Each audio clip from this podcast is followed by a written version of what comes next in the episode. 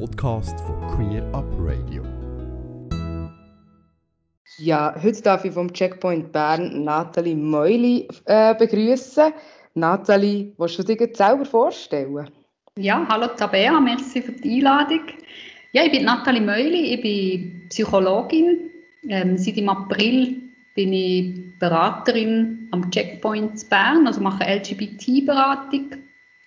Das äh, hat sich eigentlich lustig ergeben, weil ich bin Psychotherapeutin äh, schon in einer Praxis in Freiburg und habe per Zufall auf dem Checkpoint Bern Homepage, auf der Homepage gesehen, dass es keine Beraterin hat im Moment für lesbische und bisexuelle Frauen. Und dann habe ich gefunden, ja, das kann doch nicht sein, dass niemand von uns Frauen auch vertreten ist und habe mich dann spontan gemeldet.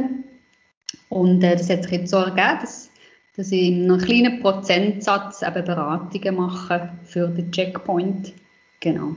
Du hast gesagt, du machst Beratungen. Was sind das für Beratungen? Mhm. Also wir nennen es psychologische, psychosoziale Beratung. Ähm, äh, das sind Themen rund um äh, das Wohlbefinden natürlich. Also Themen können sein Beziehungen, Arbeit, aber auch Coming Out oder psychische Probleme. Also ganz, ganz breit.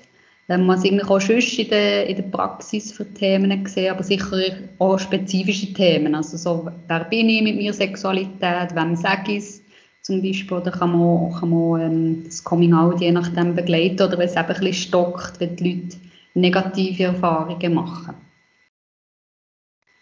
Du hast gesagt, äh, du bist Beraterin für bisexuelle und lesbische Frauen. Jetzt hast du schon gesagt, eben, man kann zu dir kommen ähm, vor dem Coming Out, also wenn man sich vielleicht noch nicht so sicher ist, in welche Richtung das es geht. Genau, das, ich glaube, das ist ganz ein wichtiger Punkt. Also wenn man bei uns auf die Homepage geht, äh, mycheckpoint.ch Standort Bern, oder, steht zum Beispiel Beratung für bisexuelle und lesbische Frauen. Also es ist nicht zwingend, dass man sich selber jetzt als lesbisch oder bisexuell äh, würde bezeichnen oder dass man sich wohlfühlt mit dem mit dem Label. Es kann wirklich auch darum gehen, mal die eigene Sexualität oder sexuelle Anziehung besser kennenzulernen und vielleicht auch hinterfragen, was man da so für Bilder hat. Oder? Das hat ja manchmal schon viel mit Normen zu tun, aber es kann auch ähm, sein, dass man die Norm, was ist, bin ich eine richtige Lesbe, dass das häufig auch hinterfragt wird und sicher gut, wenn man mit jemandem kann darüber reden kann. Was unterscheidet euch von einer normalen psychologischen Beratung, zum Beispiel außerhalb vom Checkpoint? Warum können oder sollen Leute zum Checkpoint in die Beratung kommen? Also ich denke, es ist ein Vorteil, oder sagen viele auch, Klientinnen, es ist gut, oder es ist mal gut, wenn ich weiß, ich kann mit jemandem aus der Community reden, dass, dass gewisse Bewertungen äh, sicher auch anders sind, oder dass man auch weiss, ah, mein Gegenüber hat ähnliche Erfahrungen gemacht, hat auch das Coming-out ähm, dahinter. Wie sicher ein grosser Vorteil, dass man kostenlos Beratungen anbieten kann. Also gerade so, wenn ich vielleicht die Schwelle auch noch mal kleiner, oder, dass man mit jemandem redet.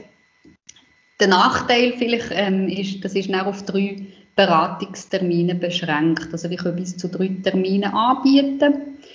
Ähm, und dann kann man schauen, wenn es noch mehr Gespräche braucht, äh, wie weiter. Aber es ist halt wirklich äh, zeitlich limitiert. Genau. Wenn du sagst, man kann nach diesen drei Terminen schauen, wie weiter werden dann so KlientInnen, je nachdem man begleitet, äh, eine Nachfolgelösung zu finden oder zu suchen? Genau, ja. Also da tun wir sicher nicht irgendwie noch gerade alles abbrechen. Das gucken wir je nach, je nach Person, je nach, je nach Bedürfnis. Genau. Du hast schon gesagt, es ist kostenlos. Ähm, was braucht es sonst noch, dass man sich da anmelden kann? Ähm, muss man sonst noch irgendetwas können nachweisen Krankenkasse, Kärtchen mitbringen? Oder was braucht es alles, wenn man da zu euch in eine Beratung, Beratung kommt?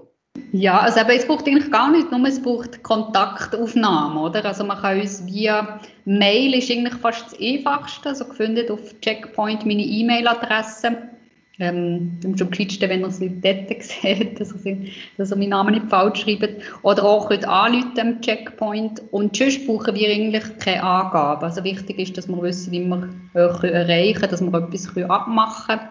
Und wir müssen auch keine Erfassungen machen, was genau ihr von einer Person seid.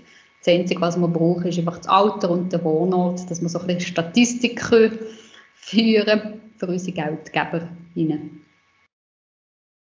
Das ist doch sehr gut. Ja, in dem Fall, ähm, falls du dich angesprochen fühlst und das Gefühl hast, so eine Beratung würde dir gut tun, dann geh doch auf die Webseite vom Checkpoint Bern und ähm, schau mal, was es dort für Angebote gibt und welche Beratung für dich würde passen. Nathalie, gibt es schon noch etwas, wo du findest, wäre auch wichtig zu sagen? Ja, zögern nicht, meldet euch. Also, ihr könnt noch mit Fragen per Mail ähm, melden. Und vielleicht auch noch gut, also es könnte sich auch Angehörige oder Fachpersonen auch melden. Also, das würden wir auch abdecken, wenn ihr jetzt da das hört. Das wäre vielleicht nicht von mir, aber für jemand anderen oder genau. Einfach melden. Genau, der Checkpoint Bern hat ja sehr ein breites Angebot und das findet man eben, wie gesagt, auf checkpointbern.ch. Ja, in dem Fall danke dir vielmals, Nathalie, und äh, auf ein anderes Mal. Danke dir, Tabea. Ganze Sendungen und mehr findest du auf queerupradio.ch.